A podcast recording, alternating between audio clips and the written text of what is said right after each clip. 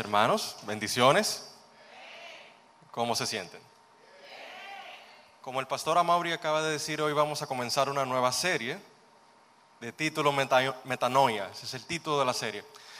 En una de las canciones que se estaban eh, dedicando al Señor hace unos minutos, cantábamos que somos eh, victoriosos, que somos libres en Él. ¿Usted lo cree? Ahora, hay que ser totalmente honesto. Una cosa es tú creerlo y otra es tú vivirlo. Una cosa es saber que la Biblia dice que tú y yo somos más que vencedores por medio de aquel que nos amó. Y otra es realmente estar viviendo en esa victoria que el Señor trajo a nuestras vidas. Porque si somos totalmente honestos, ¿quién no está luchando con un problema? ¿Quién no está luchando con una dificultad que le quita el sueño? Yo sí. Y no solamente he estado, estoy luchando con dificultades. Porque la vida del creyente no es una vida de color de rosa. Y yo sé que eso lo sabemos. Pero a veces nos hacemos esta falsa idea de que justamente porque estoy en Cristo automáticamente todo tiene que salir bien y punto. No siempre va a suceder así. Y justamente por esto es que estamos hablando de esta serie. Porque nosotros tenemos que ser transformados por medio de la renovación de nuestro entendimiento, para poder vivir la vida que Cristo trajo a nosotros. Amén. Ahora bien, hay dos tipos de males que hoy en día nos han estado azotando, no solamente al pueblo de Dios, ¿eh? a las personas en general y que han tomado mucha, mucha fuerza en las últimas décadas. Ansiedad y depresión. Y yo sé que estos términos se han vuelto de, uso muy, muy popular y hasta coloquial, porque tú le preguntas a una persona que cómo se siente, uy, aquí me siento con depresión. O tengo una ansiedad que, uy, o tengo esta ansiedad y no sé qué hacer. Y antes de poder definir, porque me gustaría definir qué es ansiedad y qué es depresión para que estemos en la misma página. Quiero hablarte de unas cuantas estadísticas de el Ministerio de Salud Pública eh, de fecha marzo 2021. Tanto la depresión, la ansiedad y los trastornos de sueño son las tres causas principales por las cuales una persona va a buscar ayuda psicológica. En primer lugar, la ansiedad en tercer lugar la depresión y el trastorno del sueño que está en el medio depende o del nivel de ansiedad o del nivel de depresión. El laboratorio de, salud, eh, de Pucamaima, eh, fecha febrero 2021, cuatro de cada diez dominicanos padecen de ataques de ansiedad o han padecido ansiedad. No solo eso, el 20% de la población encuestada sufre depresión. 4% de la población dominicana tiene ideaciones suicidas, es decir, ha pensado o piensa en quitarse la vida.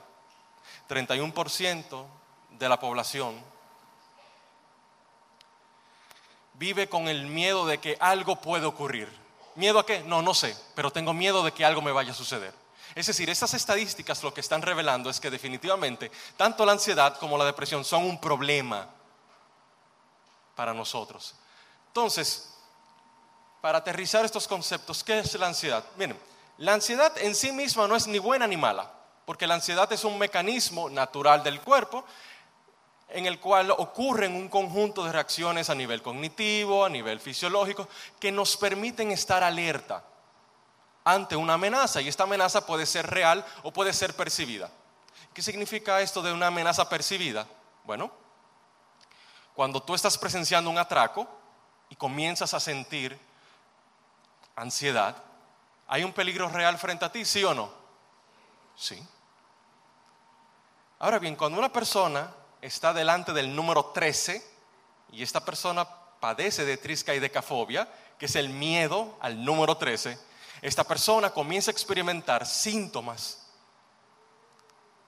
de fatiga, aceleración, palpitaciones, sudoración y todo lo demás. Para esta persona, sí, está frente a un problema. el sentido común que nos diría, ¿es un problema presenciar el número 13? No. Pero la mente es tan poderosa que no distingue entre una amenaza real y una amenaza percibida. Amenaza es amenaza. Hasta aquí nos entendemos. ¿Y entonces qué es la depresión? Antes de, responder esa pregunta de qué es depresión, un dato muy importante. Les decía, la ansiedad en sí misma no es buena ni mala. El problema es cuando el organismo, la mente, se mantiene en este estado de alerta constante, sobrepasando los niveles normales que una persona puede soportar. Y no sé si ustedes lo saben, pero cuando la ansiedad se dispara, el organismo libera una sustancia llamada cortisol. El cortisol es la hormona del estrés. Y ante alta presencia del cortisol en el cuerpo, bueno, ocurren daños en el organismo si estos niveles de cortisol no descienden. Entonces, ¿qué es la depresión? La, depresión no es más que un trastorno del estado de ánimo que se caracteriza principalmente por una tristeza profunda. Se pierde el deseo por realizar actividades, incluso esas actividades que son placenteras. Y ocurre eh, una serie de, pensamientos y de síntomas a nivel físico que pueden alterar nuestra forma de manejarnos, nuestra forma de conducirnos. La pregunta aquí es, ¿cómo nosotros estamos lidiando con la ansiedad y con la depresión? Porque todos en algún momento hemos experimentado algunos de los síntomas de estos trastornos, de estas condiciones. Y esta pregunta es interesante de cómo es que estamos lidiando con esto, porque la respuesta a ello puede hacer la gran diferencia entre manejarlo de una manera sana o de hundirnos aún más. La manera más sana de salir hacia adelante o de hundirnos aún más. Y si me pueden ¿Qué sucede? Que en la corriente estratégica de psicología se entiende que los problemas se agravan con ciertas soluciones que uno intenta poner en marcha, que en vez de ayudar a que la situación mejore, las empeora. Y este concepto lo conocemos como soluciones intentadas fallidas. Son estrategias que nosotros ejecutamos eh, con el fin de resolver un problema sin darnos cuenta que lo estamos empeorando. Un ejemplo clásico de esto es en esta relación de pareja, la mujer le pregunta al marido, mi amor, te noto muy callado, ¿qué sucede? Y resulta que el marido está callado porque durante el día vio un Mercedes en la calle y él con su sonata mamey dijo, ¿qué yo estoy haciendo con mi vida? No sé. Y se queda pensativo, wow, no, no tengo este plan de ahorros y yo quisiera un vehículo como ese. Y está pensativo. Y su mujer le pregunta, mi amor, ¿qué te sucede? Que te noto, te noto callado. No, mi amor, no me pasa nada mi vida, yo te conozco. A ti te pasa algo. Que no, mi amor, todo está bien. Oye, bebé, a ti te pasa algo.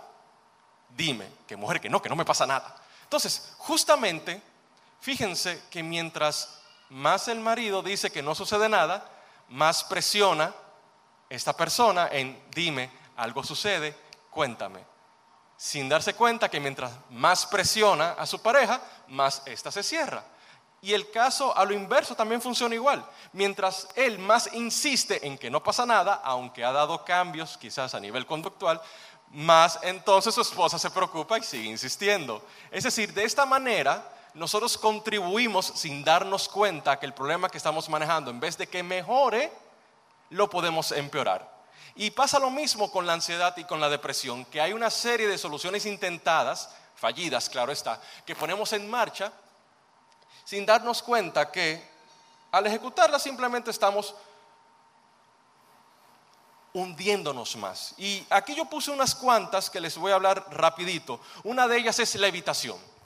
Usualmente cuando una persona siente ansiedad, siente depresión, comienza a evitar, esto ocurre más en la ansiedad, comienza a evitar justamente esos escenarios o personas que le provocan ansiedad o que los ponen en una posición incómoda, no dándose cuenta que mientras más evitan la situación, más están confirmando su incapacidad para lidiar con ello.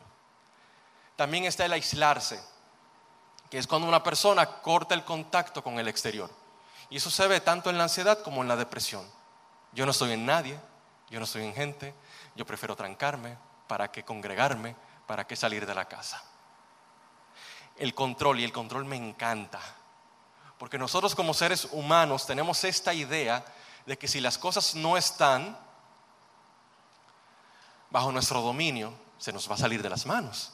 Y si se nos sale de las manos, lo peor puede pasar. Y comenzamos a preguntarnos, si hago esto, ¿qué pudiera pasar? Ah, y si hago esto otro, ¿qué pudiera pasar? ¿Y cuál es el plan de contingencia aquí? Yo hago por cada escenario un plan diferente, sin darme cuenta que mientras más intento tener las cosas bajo mi control, más pierdo el control sobre las cosas. Esta es la paradoja del control que nos hace perder el control. Un mecanismo o una solución intentada también que se ve bastante en la depresión es la renuncia. ¿Y qué es la renuncia? Pues usualmente la persona con algún tipo de depresión, dígase depresión mayor, distimia, ciclotimia, etc., lo que tiende a hacer es a rendirse. Y como se rinde, lo hace a veces por distintas razones. Yo no soy capaz, no tengo los recursos, no tengo la forma de salir adelante. Ha renunciado a enfrentarse a la situación. Otra forma de renuncia es, es que él me hirió, es que ella me hirió. Quien tiene que acercarse y hacer lo posible para que esto vuelva a funcionar es esa otra persona. Entonces renuncia delegando en otros lo que tienen que hacer. El recibir presión externa es muy interesante porque usualmente no, no es la persona que padece de ansiedad o depresión quienes ejecutan esa solución, sino nosotros quienes rodeamos a esas personas. Muchachos, eso no es nada. Levanta esos ánimos, hombre. Oye, eso va a pasar, más para adelante vive gente. Mira, tú estás así porque tú quieres. Sin darnos cuenta que mientras más decimos este tipo de cosas, más las personas tienden a cerrarse o a sentirse, yo de verdad quiero, pero no sé cómo lograrlo. Entonces viene esta sensación de, no tengo la forma de manejarlo. El sobreocuparse es muy interesante porque es algo bien, bien del siglo XXI. Para yo evitar pensar en esto que me causa ansiedad, en esto que me causa tristeza, en esto que me causa desgane, déjame comenzar a llenarme de ocupaciones. Déjame trabajar horas extras, déjame involucrarme en todas las actividades de la iglesia, déjame hacer todo lo que aparezca. Pero no porque realmente quiera hacer todo lo que aparezca, sino porque en el momento en que está tranquilo, esa persona está solamente con sus pensamientos y no se puede permitir estar a solas con sus pensamientos. Una muy buena es sobrepensar. Aquí, ¿quién no sobrepiensa las cosas? Usualmente cometemos un pequeño error. No tiene que ser el gran error, uno pequeño. Y le damos vuelta, y una, y otra, y otra. Y nos pasamos días, y a veces semanas pensando en esa metidita pequeña de pata que dimos. Y esto se vuelve un gran problema para nosotros. También está culpabilizarse, autocriticarnos de manera destructiva, castigarnos, pero estas, mis amados hermanos, son de las más feroces cuando dejamos de orar. ¿Por qué? Porque si yo tengo meses orando por esto y no ha sucedido, ¿para qué seguir orando? Ese es el pensamiento dejar de leer la Biblia, porque total, ¿para qué? Si yo siento que Dios no me está transformando, si yo siento que mi corazón todavía sigue siendo el mismo, si yo sigo tropezando todavía con la misma piedra por la cual yo me arrepiento una y otra y otra y otra vez, y ya hasta me siento hipócrita delante del Señor, ¿para qué voy a leer su palabra? Y hay algunos que culpan a Dios de su situación. Señor, tú eres poderoso, ¿por qué tú no lo hiciste? ¿por qué no me respondiste a tiempo?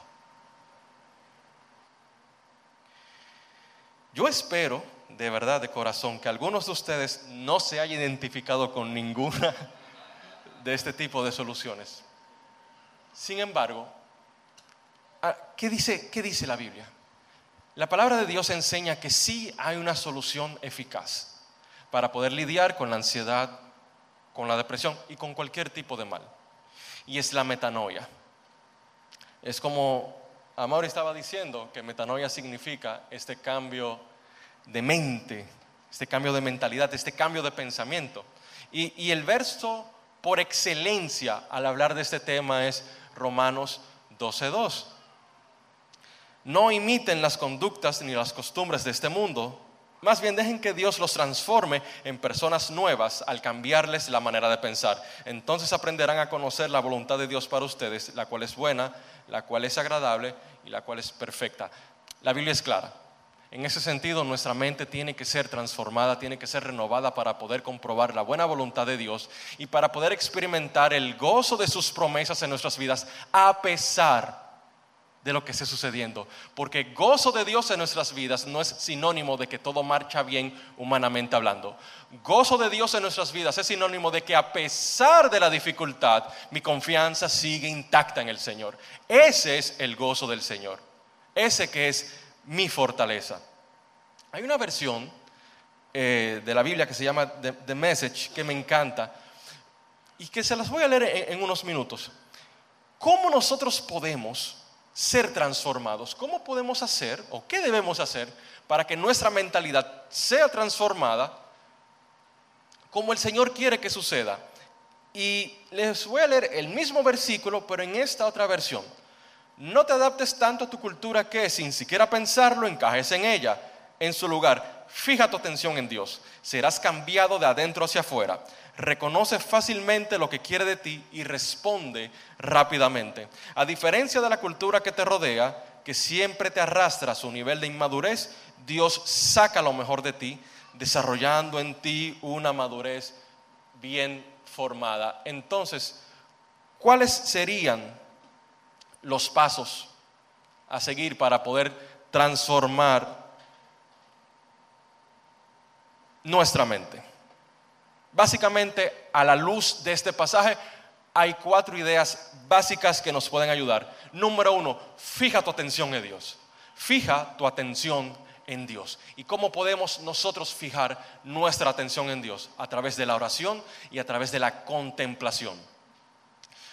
¿Qué es esto de la contemplación? Haciendo una pequeña payola, si usted no está integrado a un discipulado, le animo a que se integre a uno, pues justamente estamos tratando una serie llamada espiritualidad emocionalmente sana. Y uno de los pasos necesarios para tener una espiritualidad emocionalmente sana es practicar la contemplación. Ahora bien, ¿qué es la oración? ¿Qué es la contemplación? Son parecidas, se intercalan, pero no es lo mismo. Orar es dialogar con Dios. No es hacer un monólogo donde yo hablo, hablo, hablo, hablo, hablo y ya en el nombre de Jesús, amén y me fui. No. La oración es también este momento donde yo espero la respuesta de Dios, donde en silencio yo aguardo que su presencia me siga inundando, me siga llenando, que me hable a mi vida. Eso es oración, dialogar con Dios. Ahora, ¿qué es la contemplación? Pues contemplar es ver al Señor en cada detalle es fijarte en la grandeza de Dios, cómo Él está obrando en cada momento de tu vida. Cuando tú sales en la mañana y en vez de fijarte en el taponazo que hay enfrente y que eso te llene de ansiedad, mira qué amanecer más hermoso. Dios me está regalando una vista maravillosa. Yo te puedo ver, Señor, en tu creación. Cuando una persona se acerca a ti en tu momento más débil, más oscuro, y te da un abrazo, ese es Dios abrazándote a través de esa persona. Cuando tú necesitas este consejo porque tienes tantas dudas que no sabes qué hacer y una persona se sienta contigo a escucharte y te da palabras de aliento, ese también es Dios obrando a través de esa persona. Contemplar a Dios es ver su grandeza en los pequeños detalles. Y de manera intercalada tú puedes contemplar a Dios mientras oras y puedes orar mientras contemplas a Dios. Paso número uno, tenemos que fijar nuestra atención en Dios. Y por ende, si tenemos que fijar la atención en Dios, ¿de dónde tenemos que quitarla? Del problema. Paso número dos, reconoce fácilmente lo que Él quiere de ti. Reconoce fácilmente lo que Él quiere de ti. ¿Y cómo yo puedo reconocer fácilmente lo que Dios quiere de mí? A través de su palabra. No hay forma alguna de que yo pueda conocer la voluntad de Dios y que yo pueda saber qué Dios quiere para mi vida si yo no tengo una relación íntima con su palabra. Payola número dos. Tenemos un muy buen recurso en el círculo llamado... Ah, pero ustedes se lo saben. muchas veces nos va a ayudar para nuestro crecimiento espiritual el poder compartir la palabra de Dios con otros, escuchar lo que otros tienen que decir sobre su palabra, estudiarla en conjunto o solo. ¿Por qué razón? Porque muchas veces a nosotros nos va a pesar leer la palabra cuando emocionalmente no nos encontramos bien. Y yo tengo que auxiliarme de los recursos que Dios ha puesto en su pueblo. Amén. Para yo tener esta capacidad de saber lo que Él quiere fácilmente de mí, tengo que tener una relación con su palabra. Mientras menos leo la palabra de Dios, menos sé lo que Dios quiere de mí. Tercero, responde rápidamente. ¿Y cómo respondemos rápidamente a lo que dice la palabra? Obedeciéndola. Una cosa es tú tener el conocimiento teológico de lo que está escrito en la Biblia, otra es obedecer lo que la palabra dice. Ustedes no se imaginan la cantidad de ateos con doctorados en divinidades, en lenguas arameas, semíticas, en griego, catedráticos de la Biblia, y son más ateos, bueno, iba a mencionar un nombre que es mejor no mencionarlo, pero no creen la palabra de Dios, por ende no la aplican, no la obedecen. Aquí no vale solamente saber que la Biblia existe y que la palabra de Dios dice esto, esto y aquello, no, tengo que ponerlo en marcha. Hay una, el nombre de Blaise Pascal, ¿les suena a ustedes? Pascal, claro está. Pascal era cristiano y él, eh, una vez le hicieron una pregunta, Pascal, yo no me siento ser el cristiano que Dios quiere que yo sea. Por más que, busco sentirme cristiano, no lo logro. ¿Qué hago? Y Pascal le responde, actúa como si fueras un creyente maduro. Actúa como si la palabra de Dios te gobernara y comienza a hacer y a obedecer lo que su palabra dice.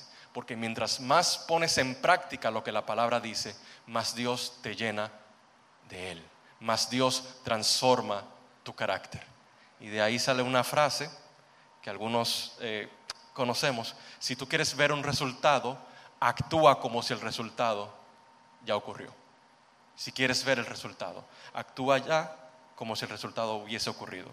Y número cuatro, Dios desarrolla en nosotros una madurez bien formada, que esto implica intención, tiempo y paciencia. JJ estuvo hablando hace unas cuantas semanas, si mal no recuerdo fue JJ, sobre el tema de la madurez cristiana. Y madurez, que es esta capacidad de todo organismo de desarrollarse hasta alcanzar un punto en específico, es algo que requiere tiempo.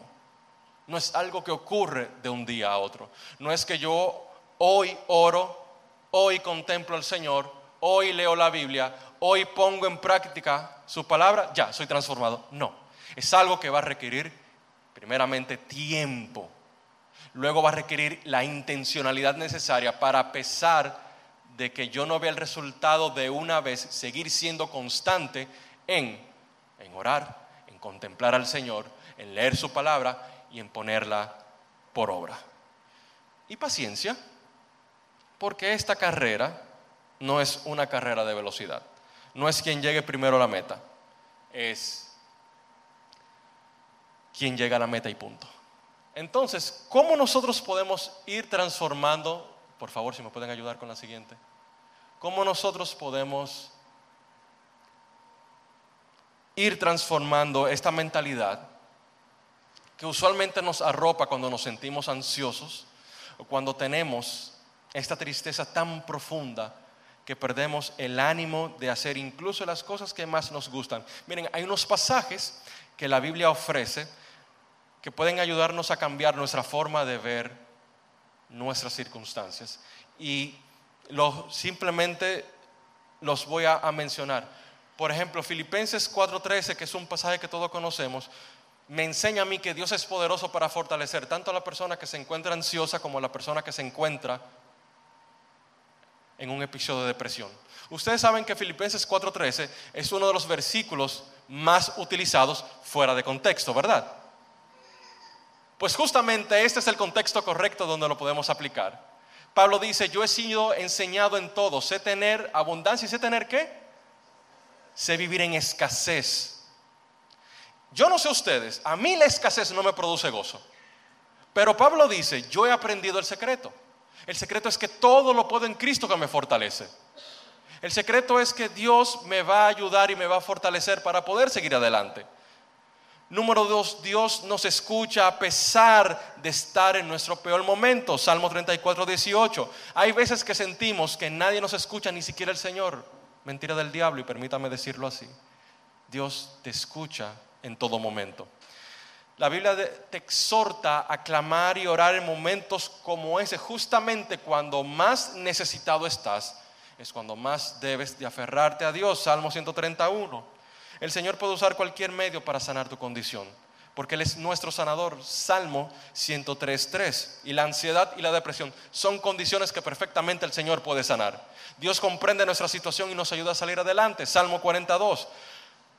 Por eso no debemos hacernos falsas expectativas a la hora de salir al mundo, porque en el mundo vamos a tener aflicción, pero el llamado es a confiar, porque Jesús venció al mundo. Juan 16, 33. Por ende, tenemos que ser intencionales en depositar nuestras cargas en Dios. Primera de Pedro 5, 7 dice, dice, echen todas sus ansiedades sobre las manos de Dios, porque Él tiene cuidado de ustedes. Esto es así porque la paz de Dios supera todo entendimiento, Filipenses 4:7, porque el Señor, que es nuestro guardador, nunca duerme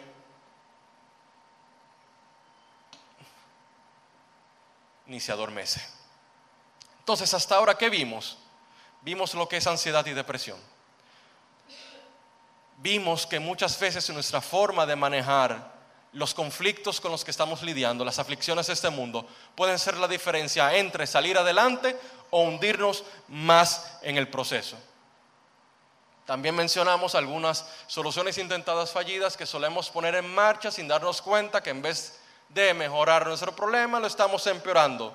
Y vimos que a la luz de la Biblia, la primera gran solución es la metanoia, es la transformación de nuestra mente, de nuestro corazón, de nuestra forma de pensar y cómo lo hacemos fijando nuestra atención en Dios, en la oración y en la contemplación, reconociendo fácilmente lo que Él quiere a través de su palabra, respondiendo con diligencia, obedeciendo su palabra y sabiendo que es Dios quien desarrolla en nosotros esta madurez, lo cual requiere intencionalidad de nosotros para ejecutar todo lo anterior, tiempo y paciencia.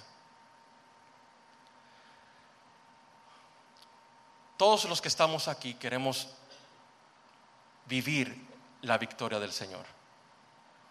Y queremos salir fuera de acá diciendo, Señor, en ti soy más que vencedor. Sin embargo, en el mundo vamos a tener aflicción. De hecho, ya estamos teniendo aflicciones. El secreto es que Él venció al mundo y que podemos confiar en su victoria. Entonces, yo quiero invitarte esta mañana, si puedes ponerte por favor sobre, sobre tus pies. Y quiero pedirte que tú te tomes unos minutos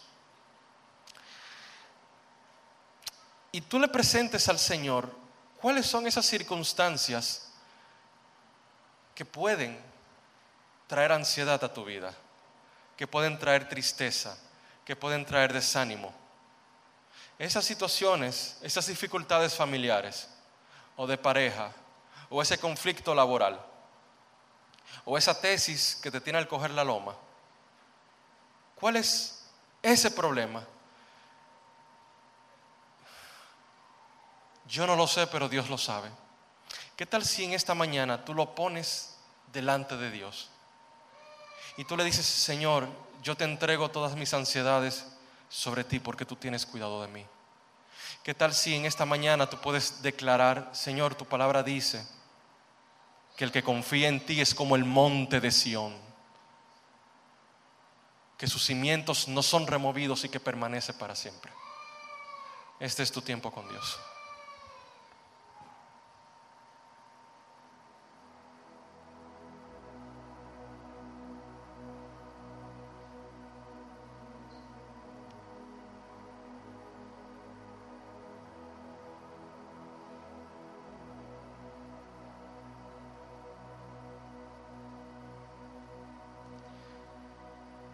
Señor, tú que eres bueno, tú que eres maravilloso, tú eres nuestra razón de ser, tú eres nuestra vida y como tú no hay nadie, Señor.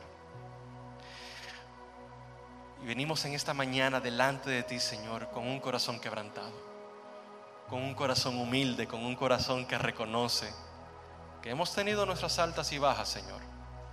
Pero justamente este corazón humilde ante ti te dice, yo sé que tú eres poderoso, yo sé que la victoria es tuya, yo sé que tú fortaleces las manos débiles y las rodillas temblorosas. Tu palabra dice que tú las afirmas, Señor. Y Padre, yo reconozco que hay cosas que he intentado manejarlas yo desde mi capacidad humana donde yo he querido mantener el control de las cosas, donde yo he querido aislarme de las personas, donde yo trato de evitar situaciones para no cargarme más, donde yo sobrepienso, sobrepienso, sobrepienso, y un sinnúmero más de cosas, Señor, que realmente no me han ayudado para nada. Yo te pongo mi corazón en tus manos. Y yo te pongo mis dificultades en tus manos también, Señor por favor, transforma nuestra mente y nuestro corazón. Transforma nuestra manera de pensar, Señor. Ayúdanos a poner nuestra atención en las verdades eternas de tu palabra, en tus promesas que son fieles, porque fiel es el que promete. Que yo pueda mirarte a ti y que yo pueda contemplarte en tu belleza, en tu poder y en tu sabiduría, Señor. Llena mi corazón de tanta pasión por tu palabra que me duela no leerla, que me duela no estudiarla, Señor. Porque a dónde iremos si solamente tú tienes palabras de vida, Señor. Y ayúdame a ser hacedor de tu palabra, no alguien que la escucha y la olvida. Ayúdame a ponerla en práctica por medio del poder del Espíritu Santo, porque en mis fuerzas, Señor, yo no puedo, pero tú a través de mí, tú sí puedes, Señor. Ayúdanos, Señor. Transfórmanos. Tú eres poderoso para hacerlo, Señor. Y en ti estamos. Y en ti nuestras cargas están. Y podemos sentir tu liberación en nuestra mente y corazón. Porque tú estás con nosotros. En el nombre poderoso de Jesús. Amén.